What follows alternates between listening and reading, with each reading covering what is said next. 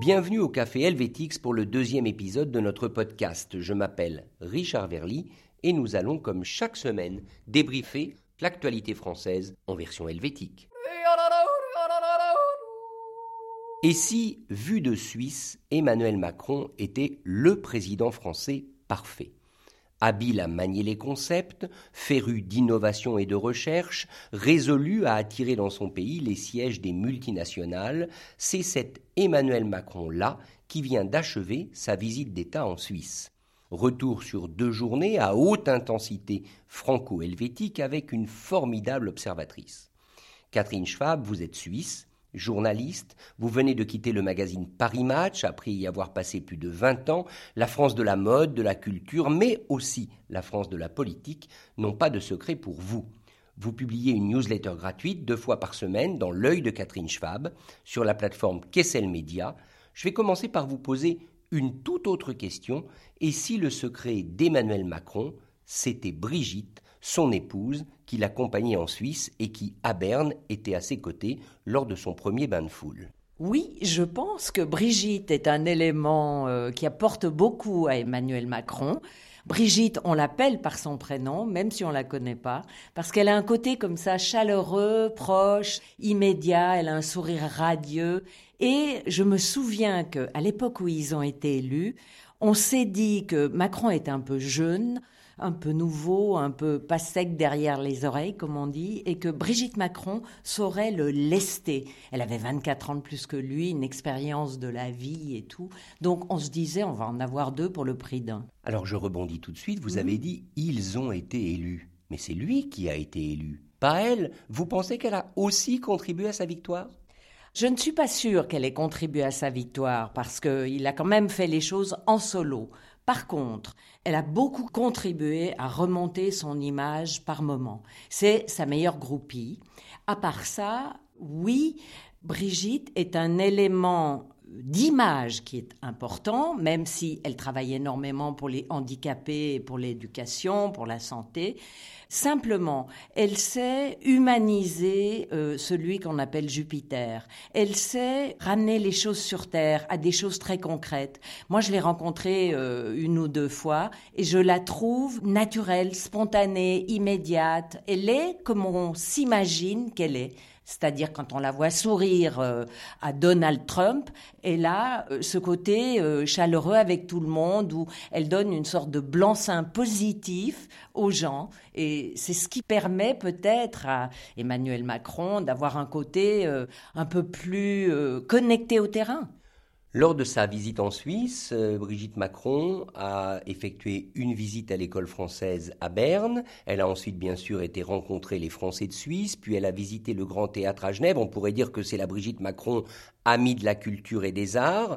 La presse française a titré sur, à nouveau, sa tenue vestimentaire, toujours Louis Vuitton. Est-ce qu'il y a une sorte de gravure de mode Brigitte Macron qui accompagne et qui participe aussi au côté glamour de son mari et du couple? Alors Brigitte Macron en Vuitton, c'est devenu le sujet de conversation idéal. Mis à part sa coiffure, son maquillage, la longueur de ses robes, elle a un peu rallongé parce qu'on la critiquait de porter trop court, mais oui, elle est une incarnation de notre savoir-faire, mais aussi du groupe LVMH. Et elle sait très bien, quand le couple est de sortie, comme ça s'est passé en Suisse euh, pendant deux jours, qu'on va beaucoup plus parler de sa tenue, de sa coiffure, de ses cheveux, que euh, d'Emmanuel Macron ou des sujets de conversation. Donc, en effet, euh, elle a 24 ans de plus que lui, elle a 70 ans, mais c'est vraiment un top modèle. Alors j'allais y venir. Emmanuel Macron a fait le choix d'épouser une femme beaucoup plus âgée que lui. Vous la connaissez, vous l'avez rencontrée disons les choses simplement, est-ce que cette différence d'âge la préoccupe? Ben, bien sûr que ça la préoccupe. Il m'est revenu une petite remarque ironique qu'elle a faite à des amis quand Macron se représentait en disant il faut absolument qu'il gagne parce que quatre ans après, j'aurais passé 70, ça ira plus elle avait vraiment conscience que ben, les photos, oui, on voit les rides. Et elle parlait, par exemple, à je ne sais plus quel magazine euh, féminin, où au petit déjeuner, elle disait, ben oui, on petit déjeune, moi avec mes rides, lui avec sa fraîcheur, c'est comme ça.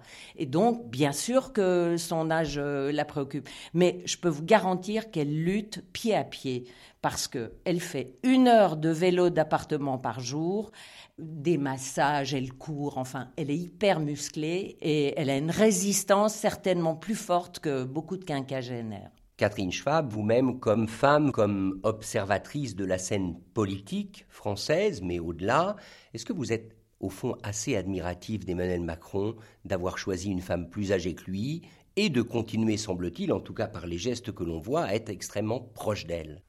Je suis mais une fan absolue de Brigitte. Et heureusement qu'il l'a, c'est tout ce que je peux lui dire, parce qu'elle a non seulement promu un couple atypique, mais aussi la cause des femmes et également un couple longue durée. Je ne veux pas croire que dans ce couple, il n'y ait pas eu des combats, des crises, des cris. Elle l'engueule parfois, il s'engueule parfois. Eh bien, c'est un couple qui tient, néanmoins, envers et contre tout. Et quand on passe par l'essoreuse de la politique, c'est une prouesse. Donc bravo Brigitte.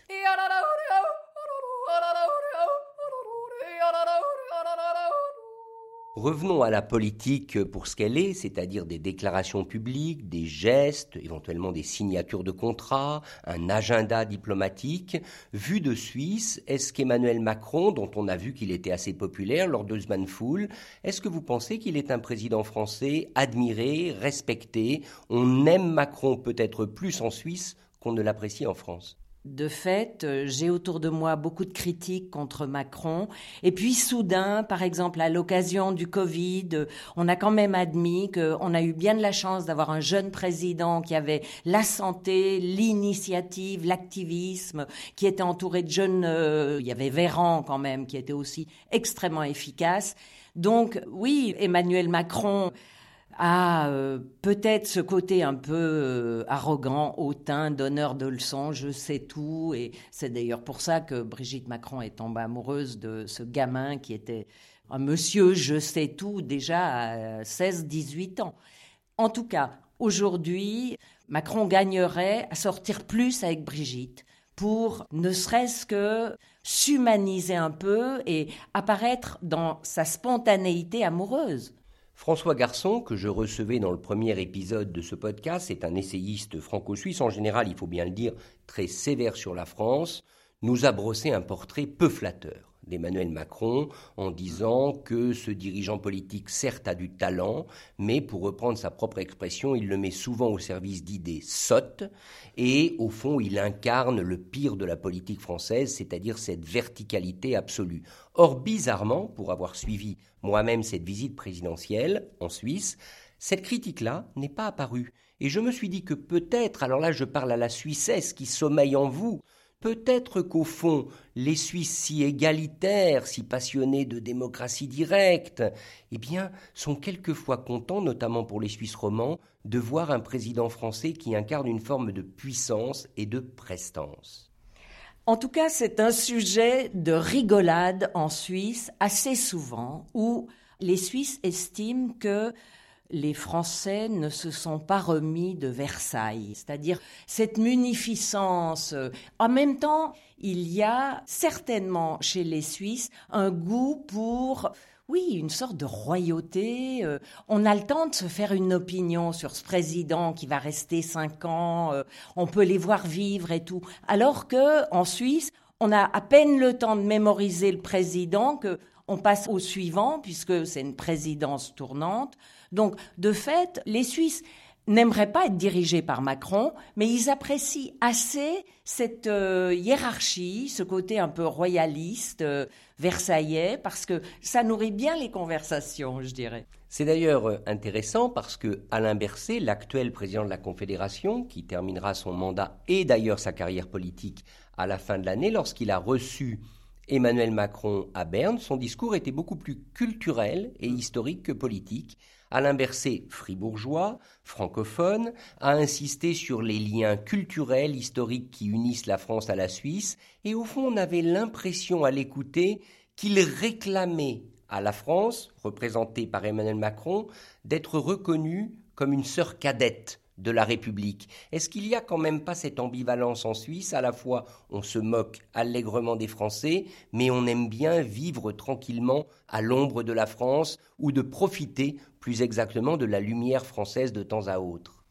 On peut dire ça, en effet, tout en ayant quand même la dent dure euh, contre euh, le côté un peu euh, snob des Français, le côté un peu trop arrogant qui déverse leur culture comme si les autres n'y connaissaient rien. Ils n'admirent que les Japonais les Italiens, les Français. Par contre, les Suisses, ils les admirent aussi pour leur maturité, leur savoir-faire, leur diplomatie. Ça, c'est quelque chose que de plus en plus j'entends de la part des Français. Il y a une sorte de rapprochement admiratif entre les deux qui n'existait pas, il me semble, il y a 20 ou 30 ans. Dernière question, cette visite d'État est maintenant achevée, elle n'aura duré qu'une trentaine d'heures. Emmanuel Macron l'a terminée au CERN, le centre de recherche nucléaire de Genève. Est-ce qu'une visite de ce type, au-delà des accords politiques, ça peut servir dans l'imaginaire? Est-ce que ça nourrit un patrimoine imaginaire commun, ce type de visite d'État? Et comment? Parce que les deux sont complémentaires. Et moi, je ne comprends pas pourquoi les Français ne viennent pas chaque année en Suisse ou les Suisses en France, parce qu'il y a tellement d'échanges possibles, que ce soit effectivement en sciences, en médecine, en mathématiques, en physique. Les Suisses ont les moyens, ils ont des laboratoires pharmaceutiques extraordinairement riches, et les Français ont beaucoup de malades sur lesquels expérimenter les médicaments. D'ailleurs, il y a des collectifs et il y a des banques de données qui s'échangent dans le domaine de la recherche. Mais je trouve que véritablement, il faudrait instaurer une visite au moins une ou deux fois par année. On est amené à collaborer beaucoup plus et fructueusement pour les deux parties. Merci Catherine et en tout cas sachez que vous êtes bienvenue ici au Café Helvétix, vous allez bientôt revenir. C'était le deuxième épisode de notre podcast Santé.